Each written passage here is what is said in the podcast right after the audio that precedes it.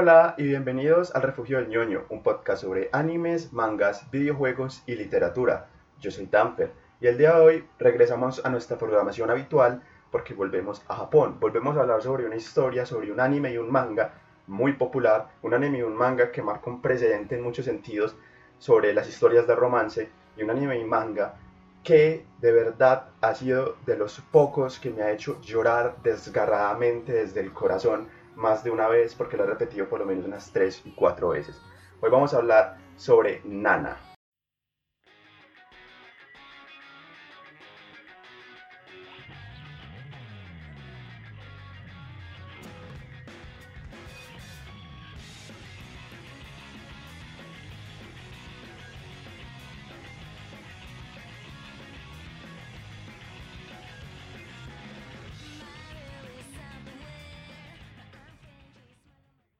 Nana es un manga escrito e ilustrado por la autora Ai Yasawa que fue serializado en la revista Cookie de la editorial de Sueisha entre el 15 de mayo del 2000 hasta el junio de 2009. Desde ese momento fue puesto en pausa o hiatus indeterminado debido a una enfermedad de la autora, enfermedad de la cual la autora ya se recuperó e incluso ha llegado a publicar otras historias, pero Nana sigue en pausa, por lo tanto no sabemos cómo termina y va a ser la primera vez que haya hablar sobre una de estas grandes series, como se les conoce, que están en un hiatus indeterminado, de las cuales hace parte, por ejemplo, Berserk o Hunter x Hunter. Entonces, básicamente no voy a hablar de un final, no voy a hablar de una historia concluyente, no voy a hablar de algo que ya va a concluir próximamente, como por ejemplo fue el, el, caso de Kimetsu no Yaiba y de Haikyuu, sino que voy a hablar de una serie que no tiene final, no, no, no ha cerrado los hilos, entonces creo que me voy a centrar más que todo en hablar sobre, sobre su historia, sobre sus personajes, sobre la evolución que han tenido hasta ahora, pero sobre todo voy a hablar sobre cómo Ayasawa llegó a crear relaciones no solamente amorosas, también de desamor, de odio, de amistad, de rivalidad. O sea, básicamente todas las relaciones que crea Ayasawa, que nos muestra Ayasawa en su historia, son completamente verosímiles y que básicamente puedes relacionar, ahí va, valga la redundancia, eh, con relaciones que tú conoces, que has vivido incluso. Entonces es algo importante ahí. Pero antes de hablar de eso, vamos a hablar un poco sobre el anime, que fue adaptado por la casa Madhouse, una casa que ha llegado a adaptar una gran cantidad de mangas de manera increíble y que nos ha dado joyas como son Death Note, Monster, la adaptación del 2011 de Hunter x Hunter, Nana, entre muchas otras y que se emitió entre el 2006 y el 2007 con una primera temporada que acaba entre comillas esperando a la segunda que nunca llegó debido pues al hiatus del manga y que no podían darle un final como inventado de la nada. Pero bueno, vamos directamente a hablar sobre Nana, que nos relata la historia de dos chicas, dos chicas que se llaman Nana, que tienen la misma edad y que se conocen en un tren que va directo a Tokio. Ambas van a Tokio, pero tienen razones muy diferentes para hacerlo, y al mismo tiempo son muy diferentes la una a la otra. Pero empiezan a convivir, dadas las casualidades, juntas en el mismo apartamento, y poco a poco las personalidades y la historia de cada una se va fundiendo. Primero conocemos a Nana Komatsu, o Hachi, que es una chica enamoradiza, torpe, que siempre ha sido muy mimada por sus padres y que va a Tokio a ir a vivir con su novio, mientras que la otra es Nana Osaki. Nana Osaki se podría considerar incluso la antítesis de su tocaya. Osaki es una persona muy ruda, muy independiente, que va a Tokio porque quiere triunfar en el mundo de la música, en la escena punk o digamos un poco rock también, porque digamos que el género no, no importa mucho acá. La música es importante en esta obra como lo más, pero en sí los géneros varían un poco, porque Nana combina mucho la estética, digamos, de esas épocas de Tokio, que era una estética muy, muy, muy, muy sutil, muy linda, muy cute, mientras que nos presenta un mundo, digamos, subterráneo, un mundo alternativo, lleno de grunge, lleno de punks, lleno de rasta, lleno de rock en todos los sentidos de la palabra. O sea, combina esta estética de una manera increíble, porque Ayasawa sabe cómo hacer que ambas cosas converjan. La estética de Yasawa en los personajes no gusta mucho porque son muy alargados, muy delgados y mucho a la gente como que le tira para atrás porque, bueno, sí, o sea, son muy irreales en cierto sentido. Pero los personajes, al menos en su personalidad, hacen que la historia atrape un poco más y que incluso el arte se sienta muy bien, muy estéticamente bien con lo que nos cuenta la historia. Pero bueno, así como el arte y la historia se amalgaman y digamos que se juntan ambas características, así lo hacen las personalidades de la nana, así lo hacen los mundos de ambas nanas, porque vemos que ambas en su convivencia empiezan a tomar ciertas características o ciertas partes de la personalidad de la otra y que hace que crezca como, como personaje. Hachi pasa de ser la niña mimada que solamente piensa en su novio y que incluso en la obra llega a tener tres novios en lo que pasa un año, básicamente, y se vuelve un poco más independiente, un poco más fuerte y un poco más segura de sí misma frente a las situaciones que le va presentando la vida. En cambio, Nana que pasa de ser una chica súper ruda, todo lo cool y súper punk, pasa a ser una persona más sensible, que entiende un poco más las emociones de los demás y lucha por entender sus propias emociones con su pareja, que es Ren. Ren es básicamente la reencarnación de Sid Vicious en Japón, porque es literalmente Sid Vicious hecho anime, hecho manga y es muy curioso. Ren es un artista ya famoso, él y Nana tocaban juntos en la misma banda, él siendo el bajista, pero uno de sus amigos le pidió que fuera a Tokio a tocar con ellos siendo el guitarrista, por lo que él se fue allá para triunfar también en la música. Y Nana se dirige a Tokio no para encontrarse con él, no para tocar juntos de nuevo, sino para tocar ella y poder ganarle a Ren por sí misma. Y esta es la primera, digamos, dicotomía o problema que tiene Nana en sí misma. O sea, no, no en el sentido negativo, sino como persona, como personaje como personalidad de ella. Nana tiene que luchar con sus sentimientos hacia Ren porque ella lo ama y ella sabe que lo ama es el amor de su vida y no quiere dejarlo ir en, bajo ningún sentido. Ella sabe que si Ren antes de irse a Tokio le hubiera pedido que lo acompañara, ella se habría ido con él. Y por lo mismo Ren no la invitó, porque Ren conoce a Nana y sabe que Nana quiere triunfar en la música por sí misma, no quiere ser reconocida por soy la esposa de Honjo Ren, no, ella quiere triunfar porque ella es Nana y quiere ser la que triunfe por encima de Ren por encima de Trapness, que es la banda rival, que va a tener la banda de Nana, que se llama Blast. Y esto es algo muy importante. Como ya les dije, la música es un eje primordial de toda la historia. Y se nota mucho en la banda sonora original del anime. Porque el anime entendió muy bien la limitación de la obra original. el manga no nos puede mostrar las canciones. Sabemos lo que sienten las personas al escucharlas, pues no sabemos qué dicen las letras ni cómo suenan los instrumentos. Entonces el anime, al tener la, la cualidad de ser algo audiovisual, se, se, tomó la molestia, el director de Madhouse que adaptó la obra, se tomó la molestia de buscar grupos y cantantes que interpretaran las, las canciones que vemos en la obra.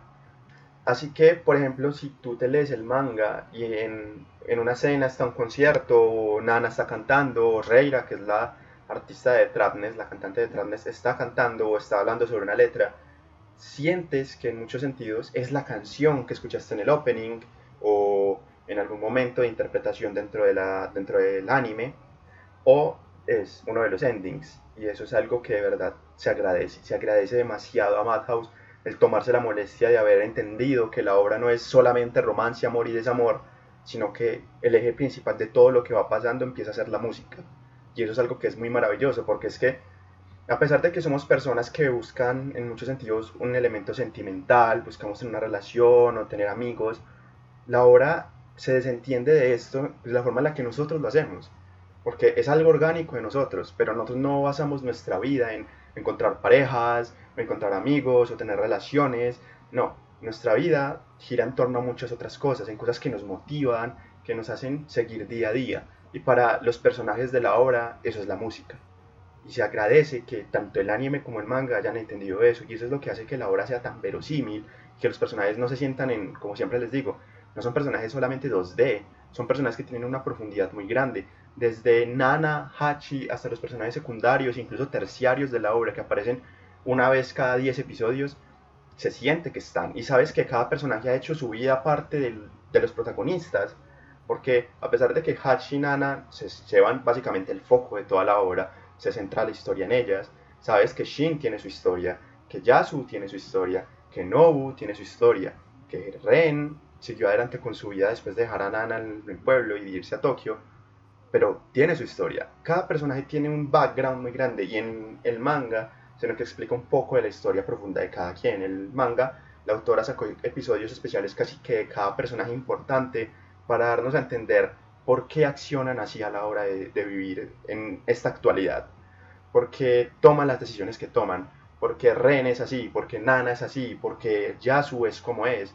Y eso es algo que hace que se sienta la obra más viva, que la obra tenga un valor muy grande. Y de hecho la primera adaptación que se hizo de la obra no fue un anime, fue una película por este mismo hecho porque no son personajes que no se puedan entender, son personajes que tú vas comprendiendo a lo largo y en muchos sentidos te vas a, se vas a identificar con cada uno de ellos o vas a despreciarlos por ser como son.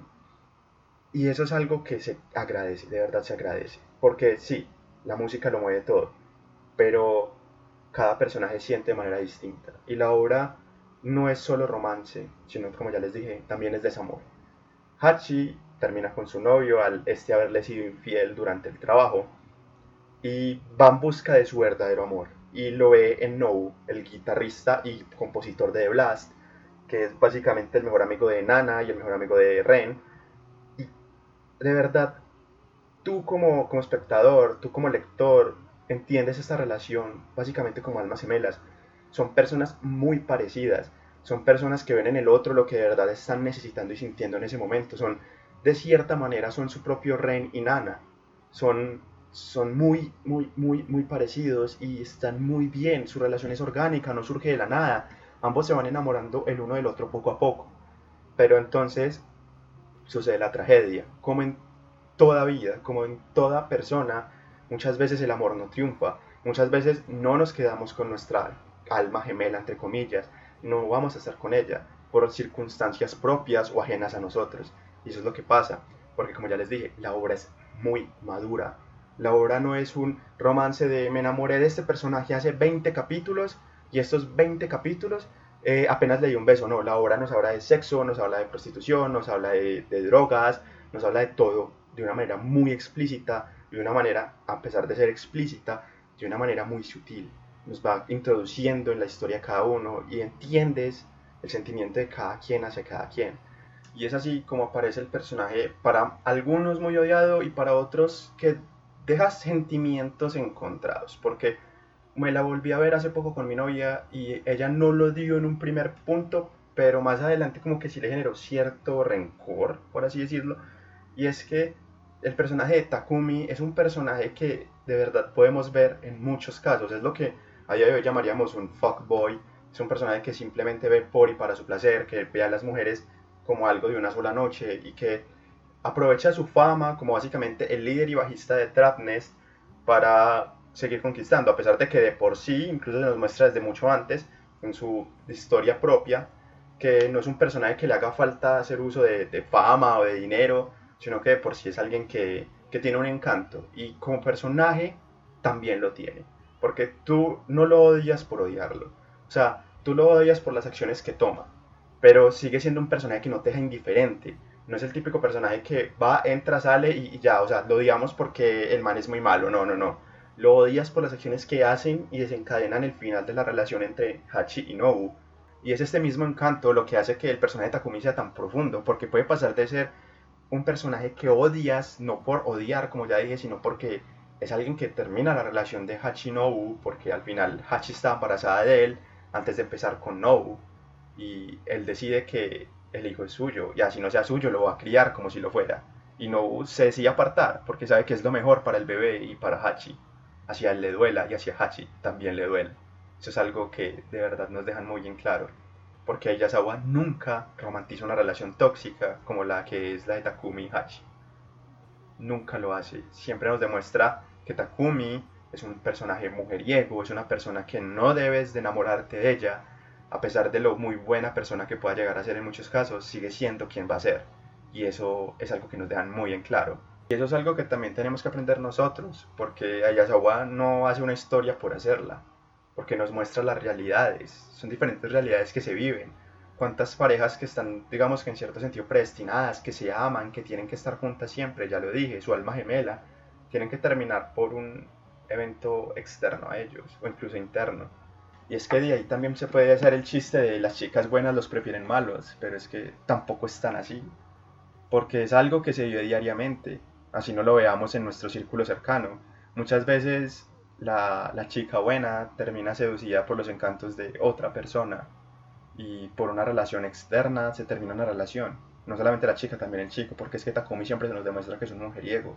Por eso digo que Takumi es un personaje que levanta sentimientos encontrados. Incluso en mí que lo di en un principio, después de verlo la segunda vez y una tercera, me cuenta que Takumi es como es por las cosas que yo de niño, que no busco em, justificar sus acciones y sus, ni sus accionares para con la relación con Hachi, pero sí es una persona que demuestra que tiene casi que cero empatía con las personas que lo rodean y solamente piensa en sí mismo y en lo que lo puede ayudar en un futuro.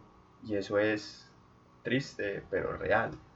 Tan real como es la historia de Ren. Ren es un chico abandonado que creció en un orfanato y lo único que tuvo cerca siempre fue la guitarra. Aprendió a tocar guitarra muy joven y se volvió básicamente un prodigio, para todos era un genio. Y por eso terminó siendo el guitarrista de Trapness, porque Takumi reconoció su talento. Y eso hace que él se sienta abrumado, porque pasa de ser el chico de una banda de punk que es desconocida y que solamente la conocen en su pueblo, a ser un artista internacional que escuchan miles de personas. Y esto lleva a que Ren abuse de las drogas, porque su mismo manager se las entrega para que esté tranquilo. O sea, es algo que nos muestra Nana que es muy real, porque es que siempre tenemos la idealización de que las estrellas viven en un mundo paradisiaco, donde no sufren, donde siempre están tranquilos, donde nada les pasa, donde nadie los toca, pero las estrellas son personas como nosotros. Y eso nos los muestra Nana de una manera impecable a través de Ren, a través de cómo su abuso de drogas lo llevó a que no quiera ver a Nana, no por estar con las drogas, sino porque no quiere que ella se meta y se dé cuenta de que la industria musical no es lo que ella piensa que es. Ren busca proteger a Nana de sí mismo, y es por eso que para mí la relación de Ren y Nana es la mejor de toda la obra, porque mientras que Nana es muy posesiva con Ren y quiere tenerlo cerca, ella entiende que Ren es un individuo aparte de ella, y que si quiere superarlo, no tienen que estar siempre juntos, por más de que a ella le duela. Y Ren busca proteger a Nana de sí mismo. Él no entiende a Nana como un centro de rehabilitación, como lo hacen muchos hombres hoy en día, que piensan que una mujer tiene que llegar a decirles como, deja de fumar esto, deja de inhalar esto, deja de meterte esto. No, porque ninguna persona es un centro de rehabilitación, y eso lo entiende en Ren, y lo entiende la obra muy bien, porque Ren busca cambiar por sí mismo y busca mejorar para con Nana, y para sí mismo. Y eso creo que es uno de los puntos más altos de la obra. La historia de Ren es trágica de principio a fin, porque es en muchos sentidos la única que llega a tener un fin dentro de la obra. Ren muere, y muere de una manera triste y trágica, porque al ser perseguido por paparazzis, termina chocando su auto tratando de evadirlos, y los paparazzis, miedosos de que los culpen de la muerte de Ren, huyen de la escena como unas ratas, o sea, huyen de manera descarada buscando que no los vinculen a lo que pasó. Más adelante, René es encontrado por un camarógrafo, compañero de los paparazzis que llevaron a su muerte y que trata de salvarlo, pero no es posible. La muerte de Ren es un cambio para todos, tanto para los lectores, porque esto ya pasa en el manga, como para las personas y personajes de la obra. Nana no puede concebir una vida sin Ren y eso la termina destruyendo, la termina cambiando para siempre. Trapnes se tiene que separar porque ya no pueden estar sin Ren. Y Reira, que tenía Ren como si fuera su hermano mayor, y cuidaba de él, y él cuidaba de ella, y tenían una de las relaciones amorosas, fraternalmente hablando, más bellas de toda la obra, entra en negación y piensa que Ren simplemente está en su pueblo descansando.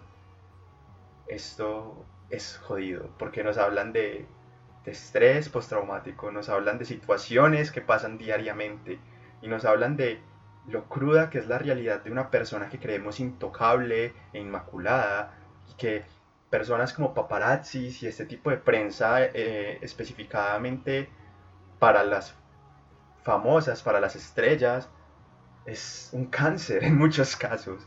porque simplemente buscan su, su, bien, no el de las personas que están acosando de manera descarada. Ren muere en una de las escenas más bellas de todo el manga, porque la muerte de Ren sí, es trágica, pero todo lo que conlleva también es trágico, sí. Pero lo que más hermoso me parece es todo lo que hay alrededor de la muerte de Ren. Ren muere incendiado y su, casi todo su cuerpo está completamente deformado. Lo único que vemos de Ren son sus manos, porque Ren la salvó. Para Ren era lo único que tenía que lo conectaba al mundo. Para Ren sus manos eran todo, era lo único que le permitía tocar la guitarra, era lo único que le permitía, le permitía ser él. Eso eran sus manos y por eso buscó salvarlas inmediatamente se dio cuenta de que iba a morir, porque aceptó su muerte de manera rápida, simplemente se sentó como si fuera a descansar en su auto para ir a dormir. Y justo cuando Ren muere, Nou, que es quien concebía a Ren casi que como su hermano mayor, como su ídolo y la persona que él quería ser más adelante en su vida, y a la cual le debe el haber empezado en la música, escucha una guitarra. Escucha cómo alguien toca una guitarra sin estar cerca de ningún músico en ese momento. Y lo único que piensa es que esa guitarra la tuvo que haber tocado un genio. Y esa es la muerte de Ren. Todo lo que pasa después de ella hace que nos demos cuenta que la historia de Nana iba a llegar a un punto muy, muy, muy alto. Porque hablamos de que más adelante Nana desaparece y se va a ir a Inglaterra porque era el sitio donde Ren quería vivir con ella y se dedica a ser una cantante de bares y que se disfraza y finge su muerte para todos alrededor y que nadie le diga nada porque no quiere saber nada de nadie después de ello, a pesar de que sus amigos la extrañan. Nos damos cuenta que Blas ya no existe y que Hachi tuvo dos hijos al cual uno nombró Ren, en honor a ese gran amigo para su esposo Takumi, ese gran amigo para su mejor amigo como lo fue terminó siendo Nobu, y ese gran amigo para ella, porque al final de cuentas Ren la reconoció no como la amiga de Nana, sino como la otra persona que Nana logró amar. Y la historia es triste, sí, es putamente trágica, porque es una historia tan real, como ya les dije, tan real que duele. Nana es una historia muy real, es una historia que podríamos encontrar a día de hoy en dramas de telenovela o dramas reales que puedan pasar a día de hoy, porque no fue así también como murió la reina Diana, acosada por paparazzis, o al menos es lo que nos cuentan. ¿Cuántas artistas, cuántas estrellas, cuántas personas famosas han muerto o han sido consumidas por las drogas o por sus propios demonios, o han muerto acosados por mosquitos que simplemente buscan sacar dinero de ellos? Eso es Nana. Nana nos cuenta historias de amor, nos cuenta historias de desamor y nos cuenta historias reales. Y de verdad, otra vez, como siempre lo hago en el final de cada capítulo, si no se han leído la obra, dense la oportunidad, dense ese obsequio de leer una historia tan maravillosa como es Nana, que a pesar de no estar terminada, está coronada como la mejor historia de amor por encima de muchas otras, y que la autora, no sé por qué no la quiere terminar, pero incluso si no se han terminado, si, ya se terminaron Nana y no saben qué más hacer, tienen muchas otras obras que son muy buenas. Les recomiendo personalmente Paradise Kiss, que también tiene una adaptación al anime muy bien hecha también y que también continuaba un poquito esta estética eh, punk y rock y, alterna que empezó con Nana. Y no siendo más, primero les pido disculpas por haberme desaparecido básicamente dos semanas, pero la universidad y temas personales me han llevado a que no estuviera ni en disposición ni con tiempo para poder grabar el podcast. Pero bueno, Esperemos que la otra semana pueda ser el capítulo que tengo pensado porque ya lo tengo un poco planeado y espero que les guste porque también vamos a hablar de una historia de amor. También es una historia de amor trágica, pero tiene un toque diferente a Nana. Tal vez no solamente un toque, sino muchas cosas.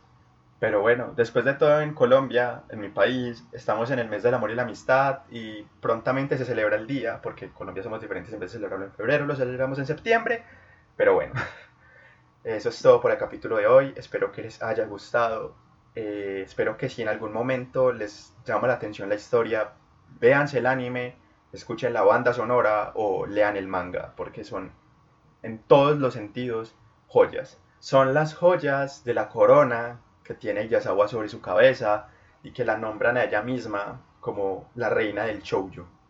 Así que no siendo más, les deseo un muy buen día, una muy buena tarde y una muy buena noche. Nos vemos la otra semana.